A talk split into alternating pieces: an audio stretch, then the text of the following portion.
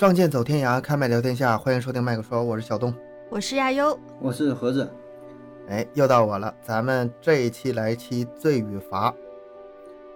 呃，今天这期呢和以前不太一样，咱不聊那些太大的案子。以前我动不动整整什么几大呀、几大，整那个，知道人太多了。这一期呢，咱们也不讲那么有名的案子，讲一些小案子。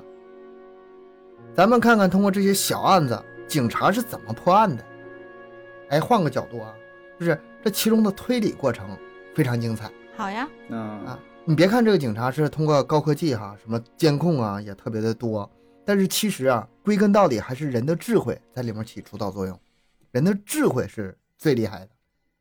好，第一个案子，两千零六年，在天津的武清有一个郊区，那里的民房呢就是那种院落式的，很多民房一翻墙就能进去。然后在两千零六年夏天的时候。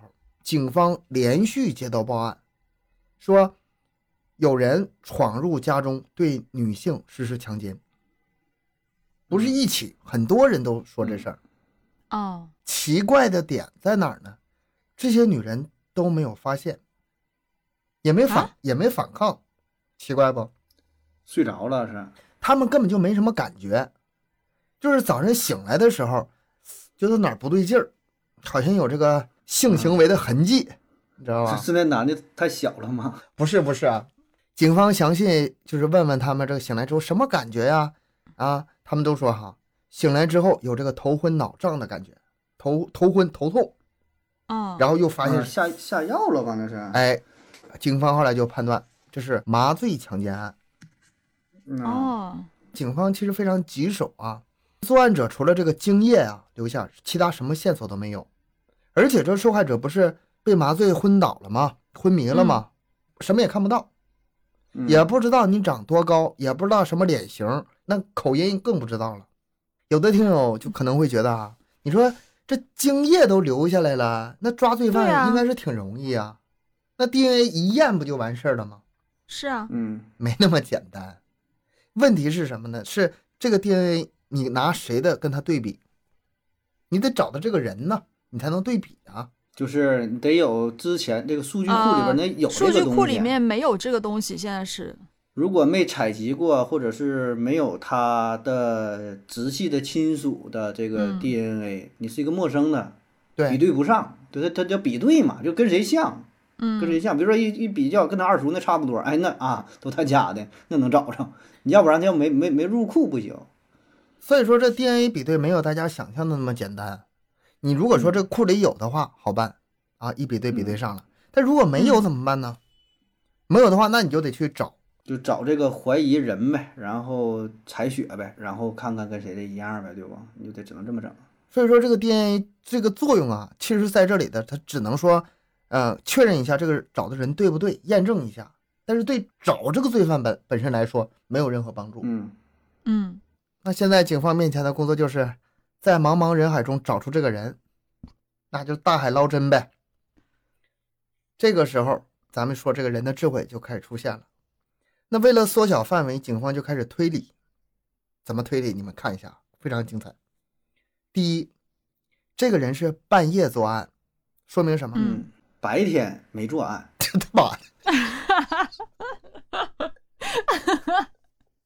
他白天搁家睡觉，养足精神了。他这个工作呀，就 是是我错了，我白天不我问这个问题是我的错，我不应该问，对不？推理出来了吧？他是一个夜班这个人半夜作案，说明他独居，要么是单身，要么和长呃这个妻子长期分居，否则有家人知道的话，他这事是做不成的啊，不方便。嗯，对，一个人住，这是独居。第二个，这个人有麻醉药，那肯定跟医院有联系。这个好想是吧？是啊，我我最前面我就想到一个事儿了，这麻醉药还有他怎么麻醉的方式。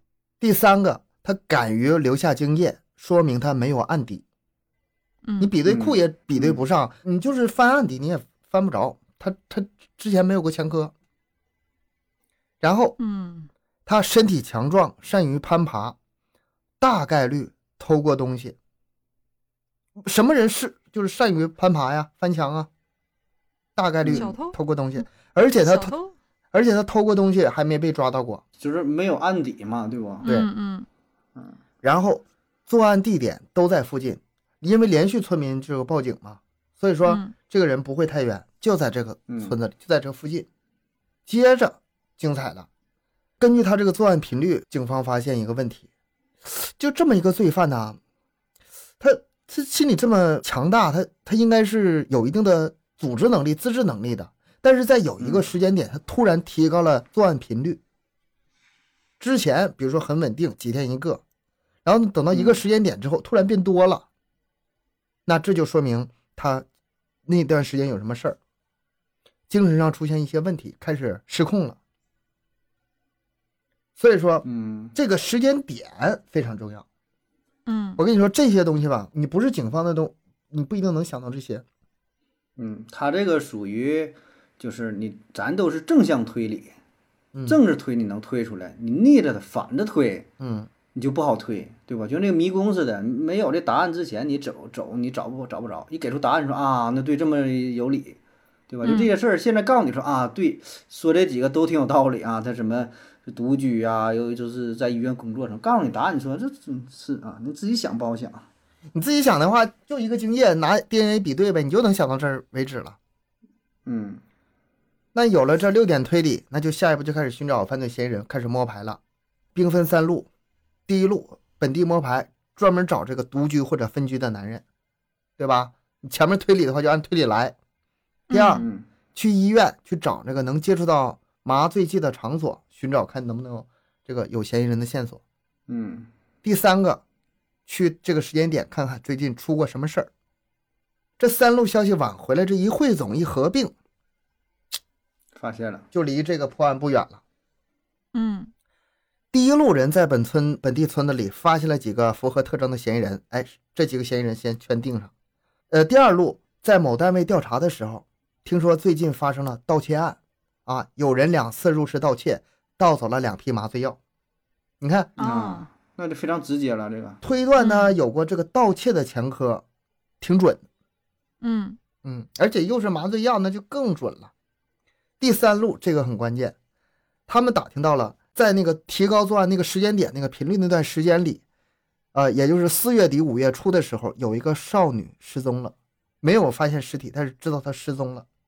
这样的话，警方就开始锁定这个嫌疑人，对他实施抓捕，把这个嫌疑人找出来了，挺顺利哈。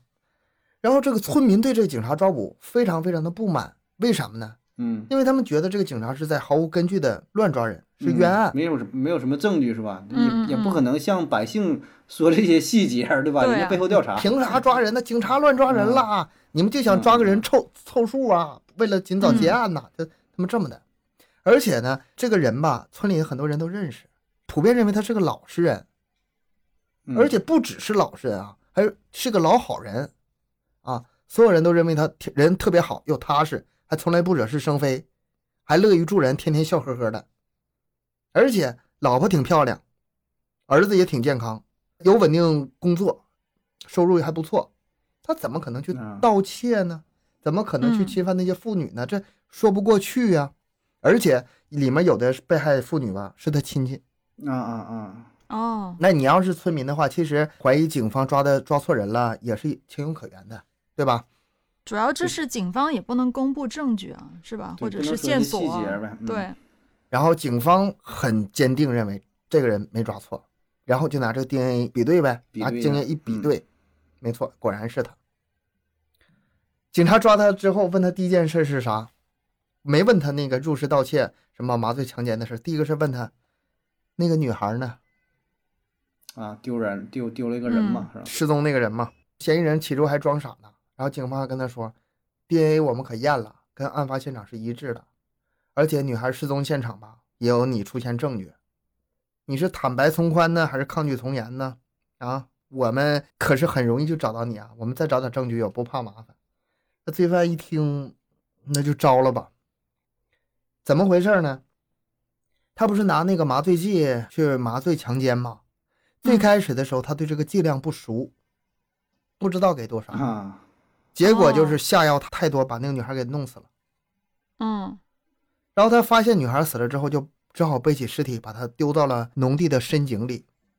警方就根据他这个供述，就去找这个死尸呗，找到了。受害者家属听到消息非常悲痛，然后这个案子也就这么结了。那这个人为什么就是这么好的日子他不过，还要去偷，还要去强奸呢？这个你其实追查一下也很简单，他老婆天天夜班，他天天是白班，有一种性压抑呗。开始就是嗯自己看 A 片呐、然后反正就是变态心理就养成了。看看多了，对对，心里就不太正常了。看到的都是表面的那一下，觉得这老好人儿了吧？实际上内心隐藏的非常邪邪恶呗，对不？跟那片子里学啊可能。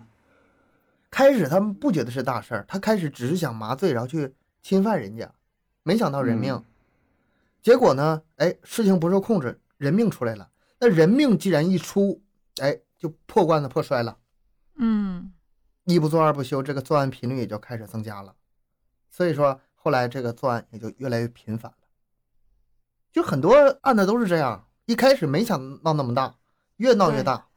就是有时候有些事儿你就已经开始做了，就好像收不住了。有些人会这样子，越做就越陷越深了，法无法嗯回头了。嗯，就对无法自拔了。你看这个案子挺简单，但是就这么一个简单的案子，你就从这个警方的推理过程可以看到哈，他根据很多细节来抓这个罪犯，来缩小这个排查的范围，还是非常有效的。他这个人得在里面动脑筋呢。第二个案子，哎，也是一个强奸案，一个十三岁女孩被强奸了。她这个是什么呢？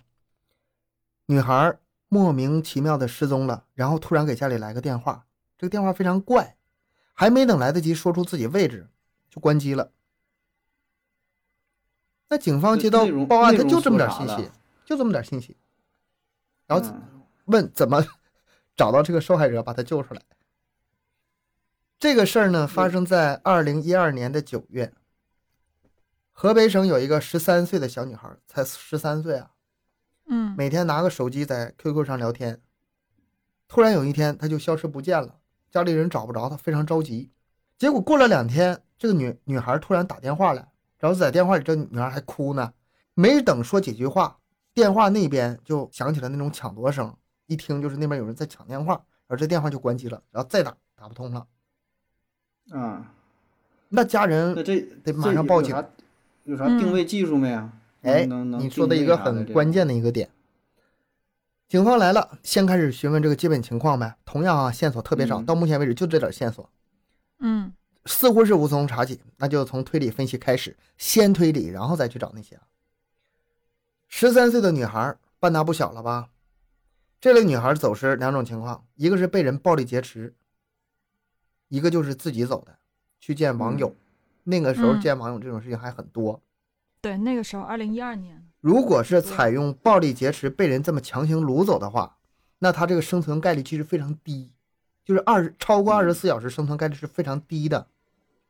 但是他两天之后把这电话打来了，说明他这那个时候还是安全的，生命没有这个受到伤害。嗯，嗯，而且他能打回电话呀。如果真要绑架的话，对啊，对吧？他不能给你人身自由啊，他不更不可能就是你有机会打电话，我觉得这事儿他就不太像是一他般的绑架。他对他他应该是被软禁那类似那种嗯，电话，肯定是不让他再打打打，他是偷摸打的。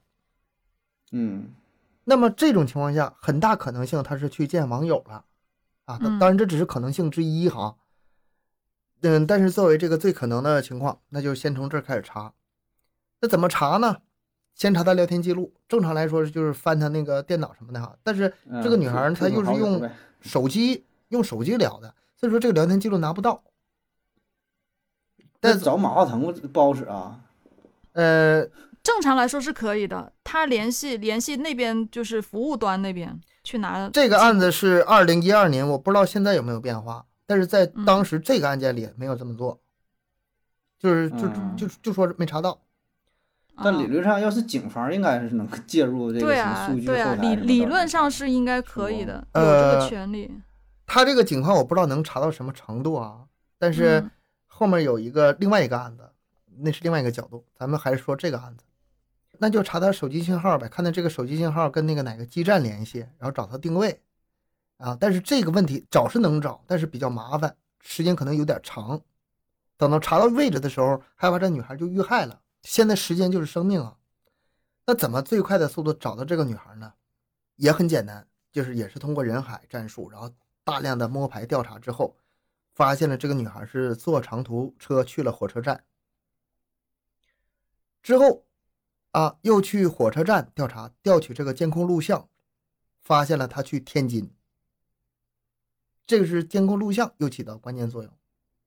那么，既然知道他去天津了，那你就知道他什么时候上车，那就知道他什么时候下车。那么再就去跑那头去看他下车的这个监控。正常来说，你要是说只是在火车站找人的话，是很难找的。人那么多，天津又是大站，是很难找的。如果缩小范围，知道他哪个车次的话，找那固定的时间点还是可以找的。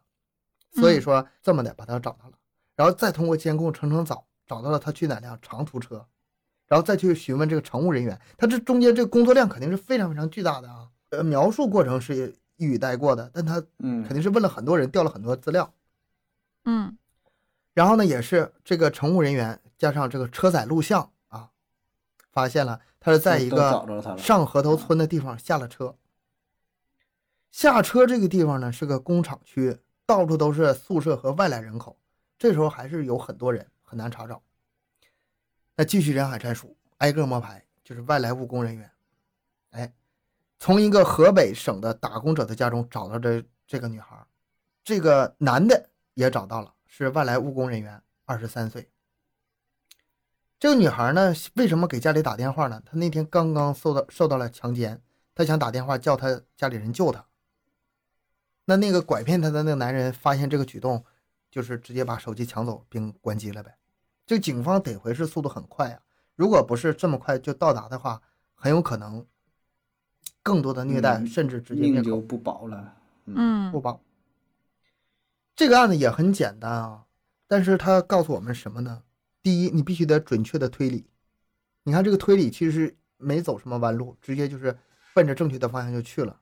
嗯，然后是高科技手段，嗯嗯高科技手段。第三就是人海战术，大量的人员去摸排，这三点加起来，这个罪犯其实逃脱的难度就挺大的。这个他是花了多少时间找到的？有说吗？呃，这个具体的没有说，但是我估计也就是一两天儿。也就是说什么呢？就是对很多罪犯来说啊，你觉得你可以逃脱这个法律制裁，警察抓不到你，但是其实你那点智商啊，不够用的。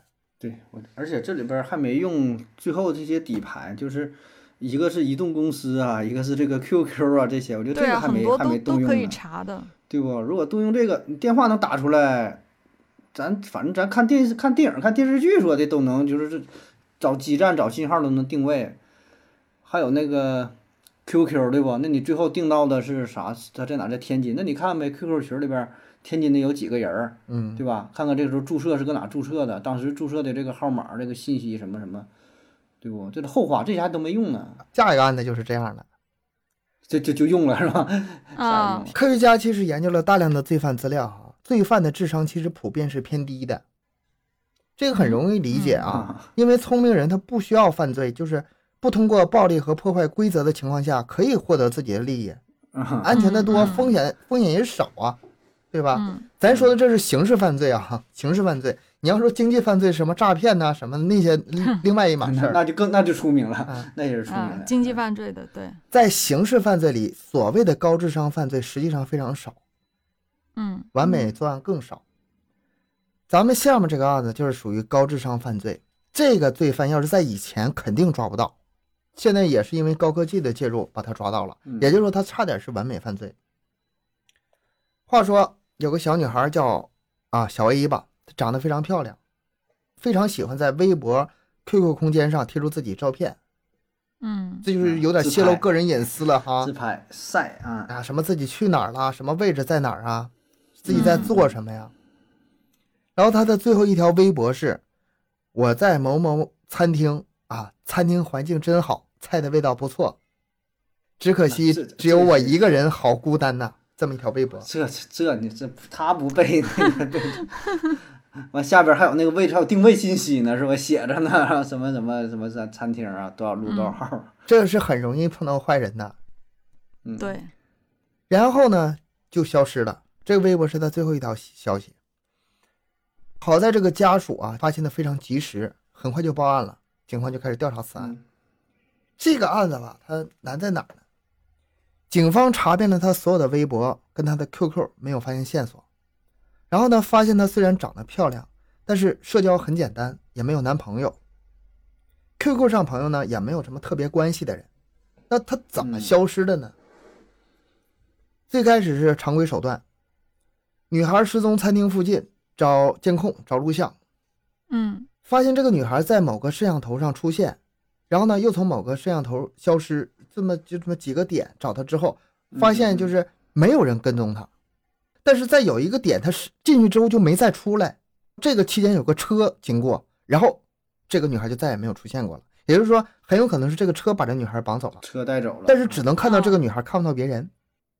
嗯那这个汽车就是嫌疑非常大了。然后就找周围摄像头，这车从哪儿来的呀？又想从哪儿去的呀？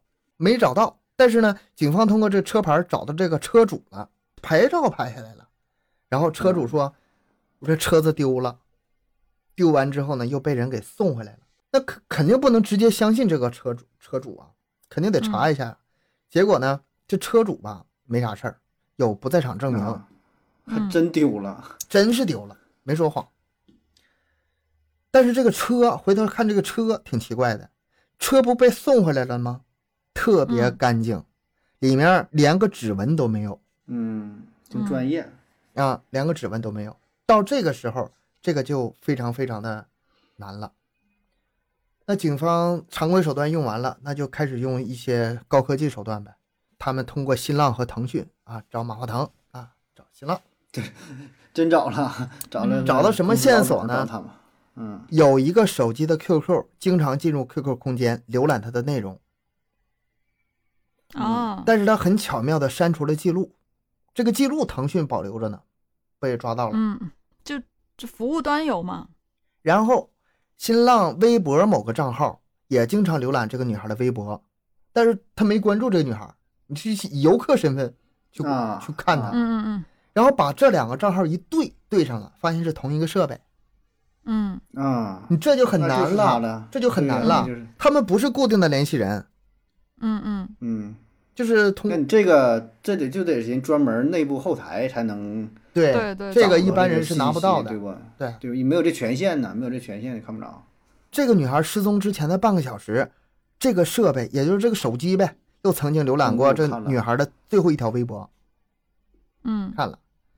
然后这个手机那就找，按照这手机找，通过这个手机社会编号找这个人人，找不到，为啥呢？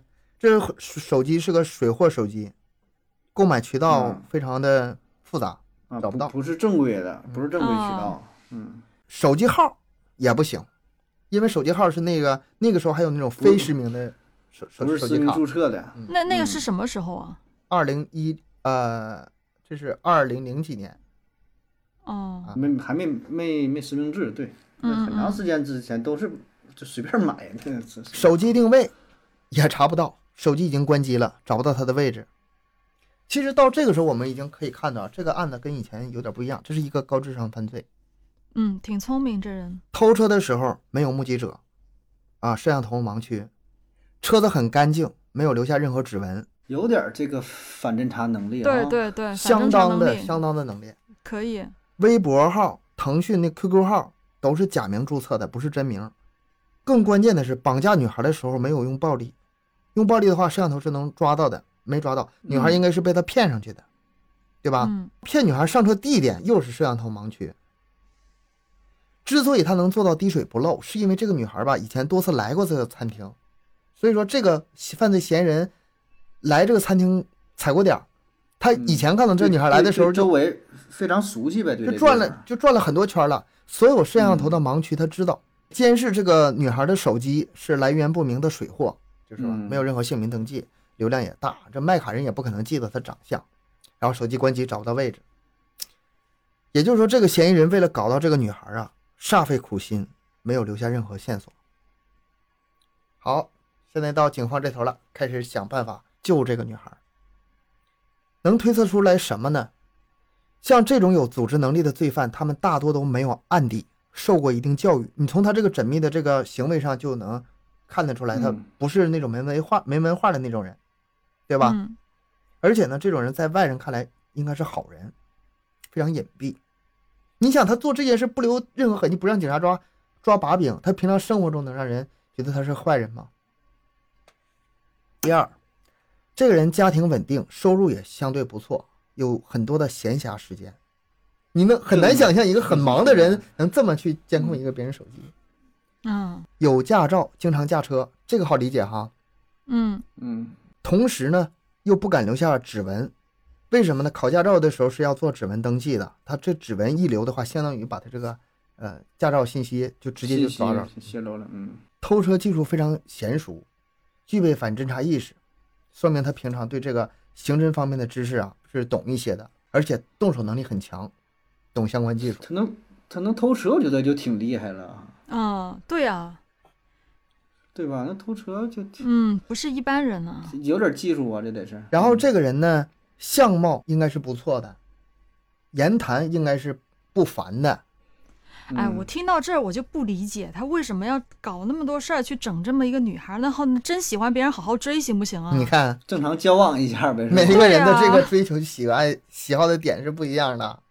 嗯他有非常好的修养，能够轻易讨好女人欢心，而且穿着体嗯面，能够骗女孩上车。我现在听、啊听你说的这个，有点像什么血型星座测试呢？分析这个这个人是吧？这条件这么好，哎，真是嗯白瞎了。还有呢，这个人不止一个住所，他把女孩掳走之后，一定有个地方藏藏匿。嗯还有，这个人做事非常非常的小心，你从他这个这些痕迹你能看得出来，他小心到就是近乎于偏执的地步。警方大胆推测，他这次作案 作案之后，他的生活习惯肯定会有巨大的变化，可能嗯就是相貌特征、衣着习惯也改变一下。你想想啊，如果你是这个犯罪嫌疑人的话，改变一下发型，如果以后以前哪个摄像头不小心把我拍到了的话，是吧？给他错开。啊，刻意嗯改变一下呗。嗯嗯，对也就是说，现在是推理出了这么多条线索，但是这个案子发生在北京啊，北京两千多万人人口啊，你想嗯依靠这个推理来找这个人是非常非常难的。那这个时候怎么办呢？如果想缩小这个搜查范围，最好是能把他这个大致位置找到。那这个时候怎么办呢？上技术手段，重点目标就是监视那个监视过女孩的手机。这个手机还被查到什么呢？登录过哪些 QQ 号，上过哪些网站，浏览过哪些信息，啊，读过哪些小说看。看这个兴趣爱好呗，对不？嗯嗯嗯，一听都爱听这个东哥的悬疑大案呐，什么就听听这些东西呢。它这类似于什么呢？我个人理解哈，比如说你经常点外卖，你喜欢点这家的小龙虾，那家的什么烤串什么的。现在我虽然嗯定不到你手机的具体位置，但是你离这几个地方应该不太远。啊，啊，你经常订这几家的店，对吧？就方圆，咱说可能是三公里、两公里，不能太远了。对啊，这这么一个活动区域。哎啊，这个区域一找到，警方果然锁定了几个嫌疑人，就是在一个很高档的小区啊，锁定几个嫌疑人，呃，都符合条件的。那对这几个人进行缜密的侦查呢，哎，发现其中一个人作案嫌疑最大。为啥他嫌疑最大呢？他改发型了，跟以前穿的衣服不一样，然后车嗯也贴了新的车膜了。嗯而做出这些改变的时间就是女孩失踪之后。就这时间节点能对上啊。嗯同时，他还是法拉利车迷，精通汽车维修知识。这个人嫌疑太大了，那就对他进行秘密跟踪。结果发现他每天晚上都要去一个民宅。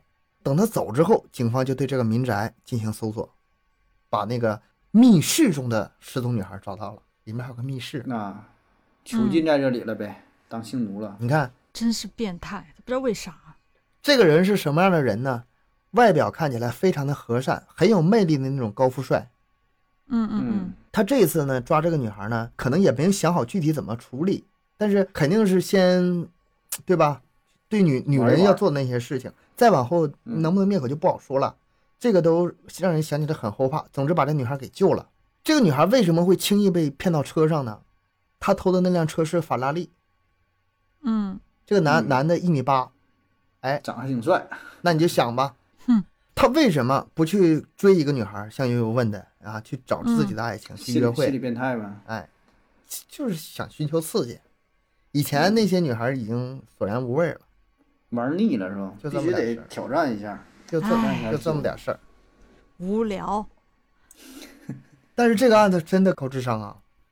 嗯，就是我认为我这么缜密的一个人，我没法做到像他这么细致。基本基本他能做到的是吧？咱正常人想到的这些细节什么的都给嗯屏蔽掉了，嗯，各种联络方式。但是他有没有想过后果呀？他真的就挺，我觉得挺好笑的，就是你有这么多优秀的条件，你要去走这条路，你就没有想过后果？他这这种人就不会想，他想可能也想过后果，但是他也接受这个后果，就是他也不傻，他干的事儿，我觉得他都想到了，就没办法啊。就像就跟咱们抽个烟、喝个酒一样，你没想过以后你可能得肺癌吗？我也想过了，得就得，得再说呗，快乐一天算一天呗。不是，他就真没啥意思了，他不干这事儿，他现在都得死了，就自杀了，他没有什么追求了。嗯，嗯，就是现在找女人随便找随便玩儿，对吧？开法拉利随便泡，什么找啥样都有。那干点啥有意思？我抢一个，就属就属于这种抢了，就觉得这事儿很快乐。至于后续，那就这还是枪毙枪毙呗。这种案犯吧，应该是说比较少，在整个这个刑事犯罪里面，它这个嗯比例是非常非常小的。但是正是因为它比例非常小，它这种对案的这个呃思考的缜密程度哦，也是很多案犯他达不到的，所以说他高智商嘛。嗯，然后再加上他这个没有什么特别明显的作案动机，这种案子其实很难破的。挺难，这是是挺难的。我觉得这里边也有也有一些，真是靠着这个高科技了。真是，你要是再再往回倒个五年八年的，可能都对你技术没到这的时候，你没办法。你怎么确定的？的那个范围啊？是看他都浏览过哪些东西啊？下一个案子发生在二零一零年河北承德一个县城，这个案子起点呢跟前面一样，线索非常少。呃，这个案子呢最早发生在两千零六年的夏天。为啥说最早呢？这是系列案。嗯那个时候，承德的隆化县还有很多的单位家属楼，就是使用那种公共厕所。在七月份的一天，有人报案称，在某个单位的家属楼里发现了一具女尸。受害者是个餐厅的女服务员，刚二十岁。女尸衣冠不整，脖子上有开放性的创口，是被利器划破的。法医对现场进行勘测之后，发现女尸曾经遭受过性侵，死因是被割断了颈部动脉。这个凶手，你细想一下，他胆子非常大，因为这个事儿吧没那么偏，它属于县城的一个中心地带。嗯虽然嗯案子发生在夜里，但是周围还是偶尔有人经过的。那么他如何让这个女人就是不反抗又不发出声音呢？答案是真是熟人作案。不是？那熟人你你也也得反抗啊！要药啊、药物啊什么之类的。奸杀案通常是因为这个女性拼命的挣扎呼救反抗，然后被杀死的。但是这个案子不嗯。是，这个人上来就先用刀把他割喉了，啊，哦先杀奸奸尸体先了杀后先杀人后奸尸。嗯。这个案子性子非常恶劣，嗯，然后现场除了这个强奸犯留下的这个精液，什么线索也没有，那你说他先奸后杀和先杀后奸，他能判断出来吗？能判断。能能判断肯定保证能，保证能那？死了之后，对，在在那个肯定能不一样了，能能判断身体。反应，嗯身体反应不同。嗯那警方在巨大的压力之下就全力侦破此案呗，但是线索实在太少了，警方一筹莫展，半年时间过去了，没有找到任何嫌疑人。而就在这个时候，又一起命案发生了，这次受害者是个女中学生，她在自家门前的胡同里被人用刀捅死了，然后也是实施了强奸。啊，跟这个挺像啊，那是挺像。法医从尸体中提出了这个强奸犯的精液，跟之前这个案子一对比啊，知道了两起案件是一个人所为，这是一个嗯一系列案件。这次现场依旧很干净，还是没有任何线索。现在问题来了，如何在这种情况下破案？警方推理如下：第一，此人作案先杀人后强奸，杀人首先是需要很大的胆量的。勇气。啊，嗯然后在如此大的精神压力之下，然后又能把现场做得很干净，这个人很可能是惯犯，上来直接就把这人杀死。你想想，杀死人现场会有大量的鲜血，会那种味道是非常有血腥那个味道的。地面呢又是满地的泥浆，都是肮脏的那种东西，嗯然后再奸尸，这种情况普通人是完不成的，普通人是完不成的。接着往下，这个人敢在闹市区作案，而且寻找的作案地点都能给他留下足够的作案时间，说明他对这个案发地点很熟悉熟悉，啊。嗯嗯对，又是本地人或者是在本地居住，他的作案对象都是年轻女孩儿，两起案件中都有被害者反抗的迹象，说明什么？说明强奸犯是个个子不高的男人。啊，嗯，就是还能跟他反抗，支吧支吧，能支吧要是一个，要是一个咱说这个挺强强壮的大汉，直接就摁住了，嗯根本就是对抗不了，嗯，反抗不了啊。相貌呢也不凶恶，而且年龄比较轻。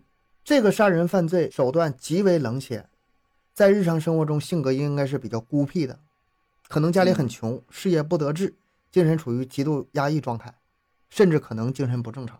这个人作案的时候，现场处理得非常干净，说明他十分小心谨慎。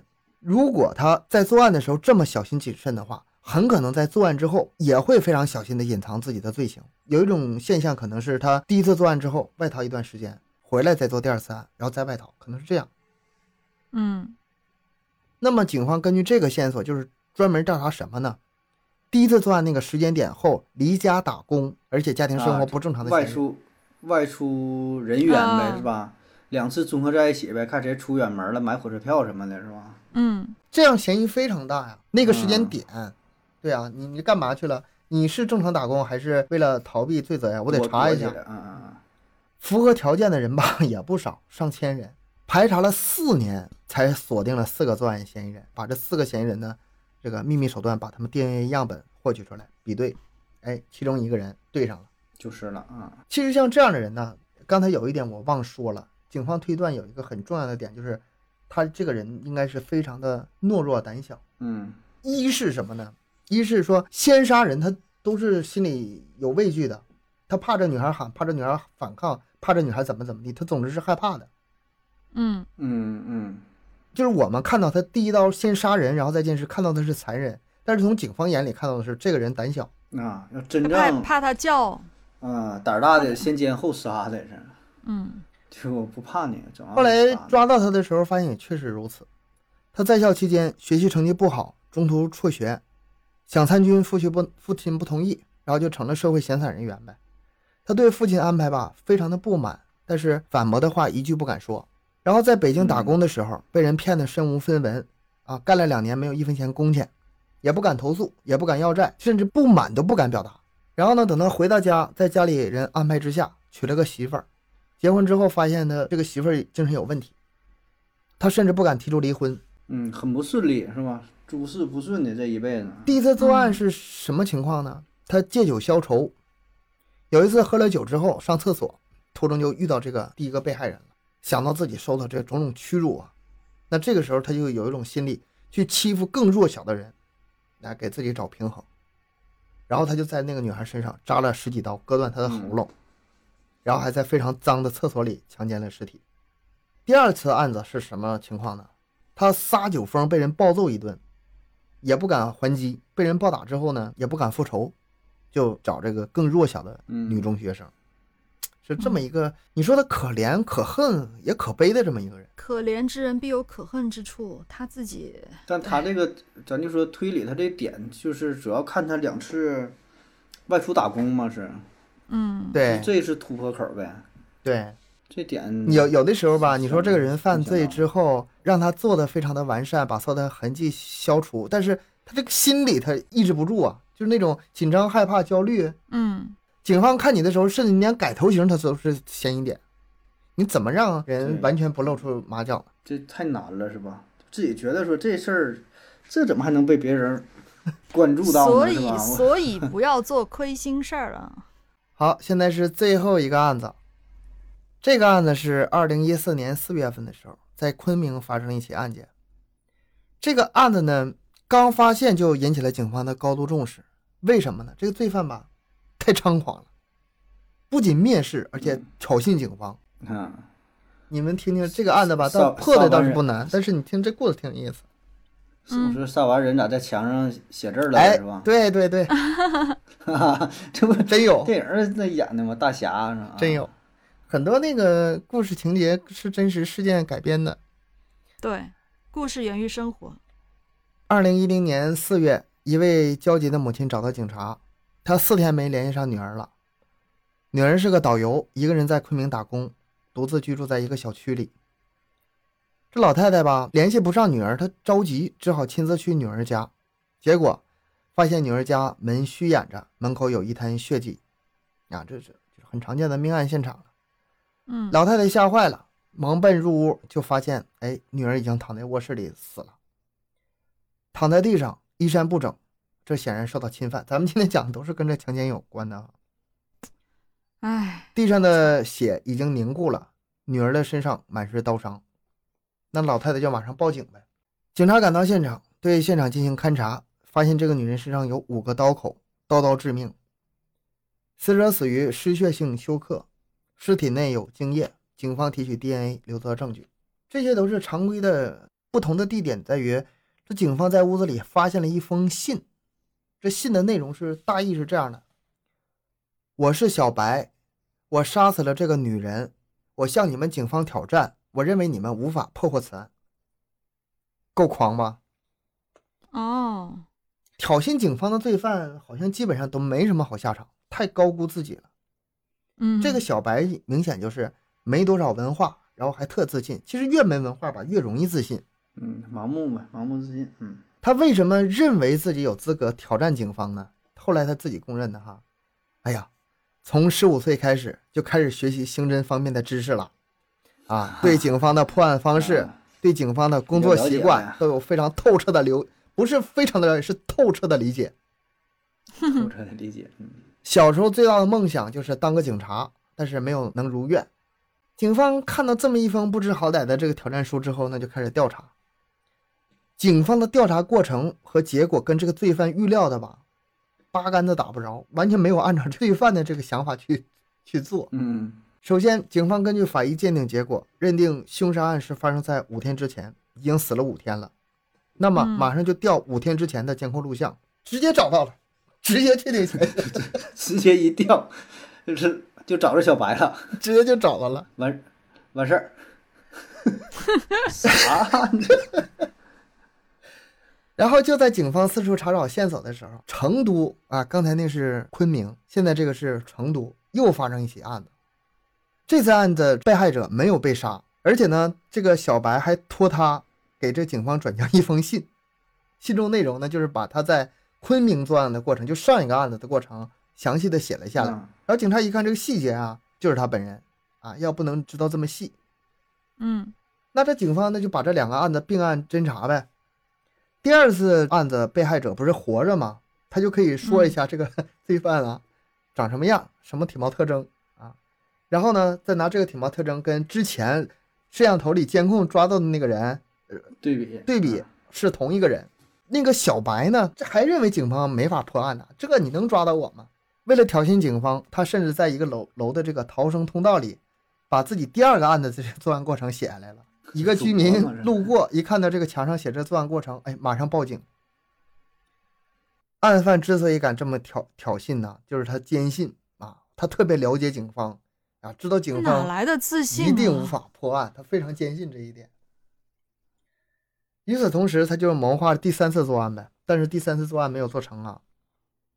被抓了。这个案犯是个非常奇葩的一个废物，嗯他母亲呢是个小摊贩，每天摆摊卖东西为生；父亲呢不务正业，一家人收入十分微薄。他呢是一个好吃懒做的一个闲散人员，三十多岁，一无所成啊，漂泊在外，不想着怎么努力赚钱，就想来点快钱呗。但是呢，他前两次作案呢，本来是想抢劫再强奸，但是没抢到什么钱。现在两次做完案之后呢，身上已经身无分文了。经过两次作案努力之后是吗？一点钱也没有了。潜逃期间他没钱，那怎么办呢？向母亲这个打电话张嘴要钱，啊，没钱吃饭了。他奇葩在哪儿呢？母亲没钱呢，就找朋友去借，借了两千块钱都给他了。这两千块钱他干啥呢？买衣服、买鞋子，花了一千块钱买双耐克。嗯，还挺好呢，还他给母亲打电话的时候吧，他母亲就跟他说哈，儿子，要不你自首吧，警察已经找咱家来了，已经找到我了。他当场就懵了，听错了吧？这警察怎么可不可能呢，还能还能找着我吹牛，还能找找家里呢？然后他实在太好奇了，这这怎么找到我的呀？他必须搞清楚，然后就带着这个疑问呢，还打了幺幺零。他问警方：“你们是怎么找到我的？” 他是不是傻呀？这个人脑子有问题是不是？他这个时候其实已经放弃了，就是他知道已经肯定被抓了，这时候幺幺零打不打已经没什么区别了。嗯这能这能能算个自首不？能能给少判两年。然后警方在电话里说：“哎呀，你快点自首吧，我知道你在长沙呢。”啊，你怎么知道我在长沙呢？我太佩服你们了。这有来电显示你这显你的手机，这太明了了，大哥呀！后来他还把这句话呢写在墙上啊，佩服昆明警方。呃，警方就通过这个心理攻势嘛，就是让他母亲给他打电话的时候劝他投案自首。他为啥说他奇葩呢？你知道他自首之前干啥事儿了吗？他去了一家桑拿城，在桑拿城里玩了够之后吧，他打电话给警察说：“我在桑拿城啊消费了六百块，你来给我结账，结完账我跟你走。”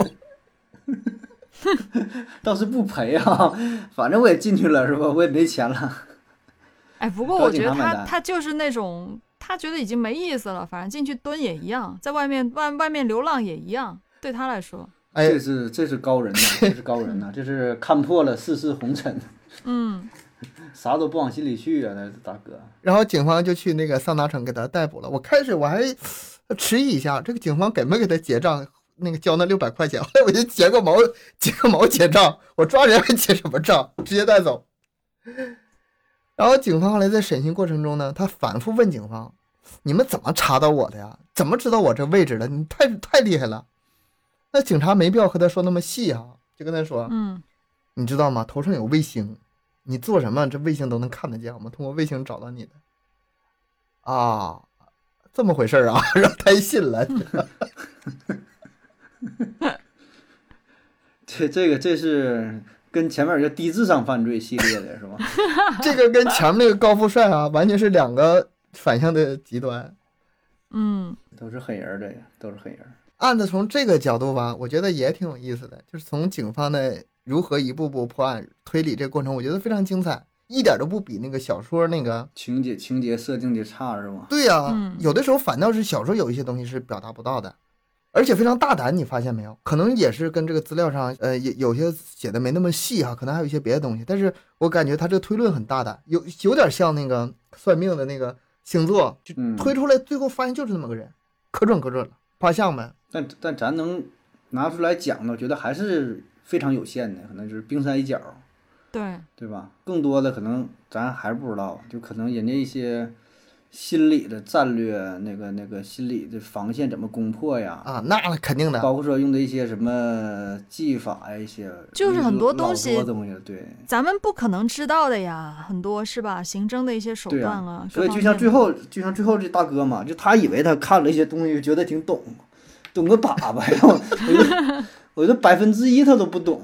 就是咱能拿出来说的，咱经常了解的是什么 DNA 比对啊、天网什么嗯摄像头，这都是明的这些东西。对，嗯，真正那些隐藏在背后的，你怎么可能知道呢？就是有一些手段你，你想都想不到，对吧？就是嗯，那根本人专门研究这个的，人研究多少年了，对不？你就一个一个专门一个行业的事儿，就像就各个行业内部隔行如如隔山，那太多了。你这个多少人研究这个这个东西，而且是抓罪犯，他这个结论就是推断出的这个分析的一二三四，有可能不是一次推出来的，可能是在不断的调查，然后不断的这个找线索的过程中，啊，对，开了很多次会，最后咱们这也是拿出来讲嘛，感觉很成型，一说很简单，很有道理，对吧？三五分钟讲了一个案子，那人真正破案的话，这个推理也得是反复自己提出各种假设，嗯，然后再给，自己再给自己再推翻，他可能有十条假设说这个人大概什么样什么样，完那说哎那可能他他不是这样啊，是另外长得高的长得矮的什么样，而且他们可能还得那个互相辩论呢，还得吵吵把火的争论呢，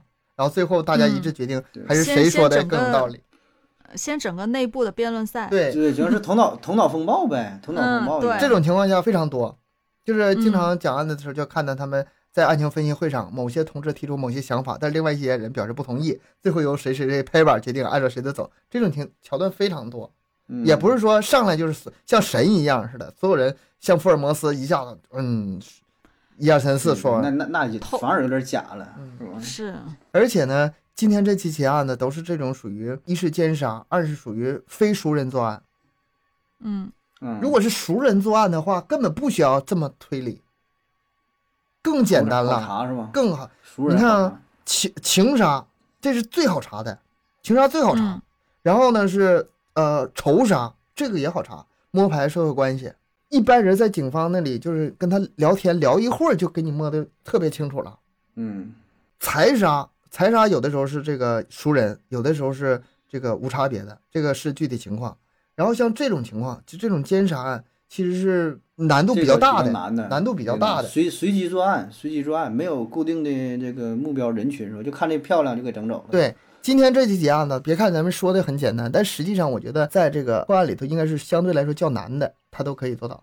嗯其实我还有很多这种资料啊，我只是讲了很小一部分。如果大家喜欢的话，这个后面可以再跟着跟两期，看看大家的反馈吧。我个人是非常喜欢这种案子的。反正今天这这几个案子听下来之后，我就觉得太不要不危险了。不要犯罪，女生太危险了是吧？女生太危险了女生，太危险了，是啊，保护好自己。对，保护好自己吧。行，那咱们今天的节目就到这里吧。